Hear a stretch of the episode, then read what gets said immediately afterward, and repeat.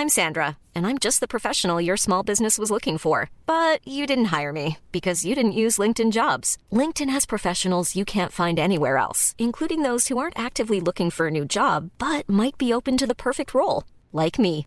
In a given month, over 70% of LinkedIn users don't visit other leading job sites. So if you're not looking on LinkedIn, you'll miss out on great candidates like Sandra. Start hiring professionals like a professional. Post your free job on linkedin.com/people today.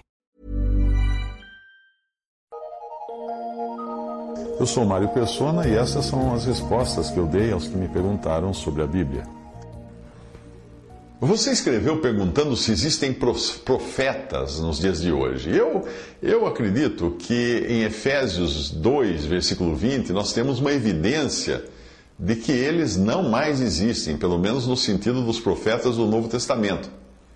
Uh, eles, aqueles profetas do Novo Testamento, é o dom que foi dado por Cristo em Efésios 4, aqueles, assim como apóstolos, é? Uh, aqueles profetas supriram uma necessidade que nós não temos hoje.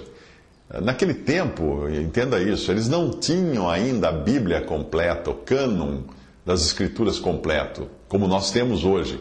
Eles não tinham ainda a completa revelação da palavra de Deus.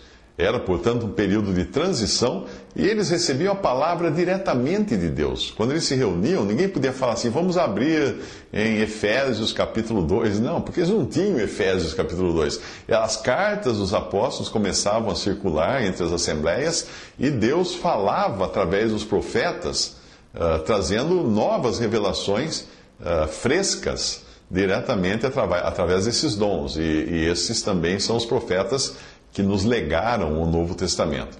Ah, por isso, juntamente com os apóstolos, o dom de apóstolo que nós encontramos em Efésios 4, que também não existe mais, os profetas formaram o fundamento ou alicerce da casa de Deus, sobre o qual nós somos hoje colocados como pedras vivas.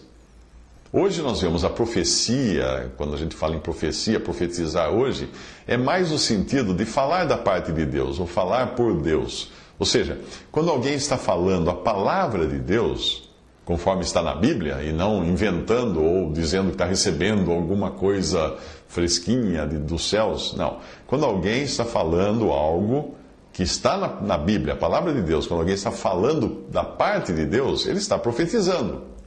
Mas isso é bem diferente das revelações que eram dadas aos profetas do Novo Testamento. Nada mais falta para ser revelado, porque se faltasse, a Bíblia estaria incompleta e nós teríamos que imprimir novas páginas todos os dias, eh, achando que qualquer um que se levantasse e falasse assim: Eu tenho uma mensagem do Espírito Santo, do Senhor, tal, achando que isso seria mais uma revelação a ser acrescentada às páginas da Bíblia.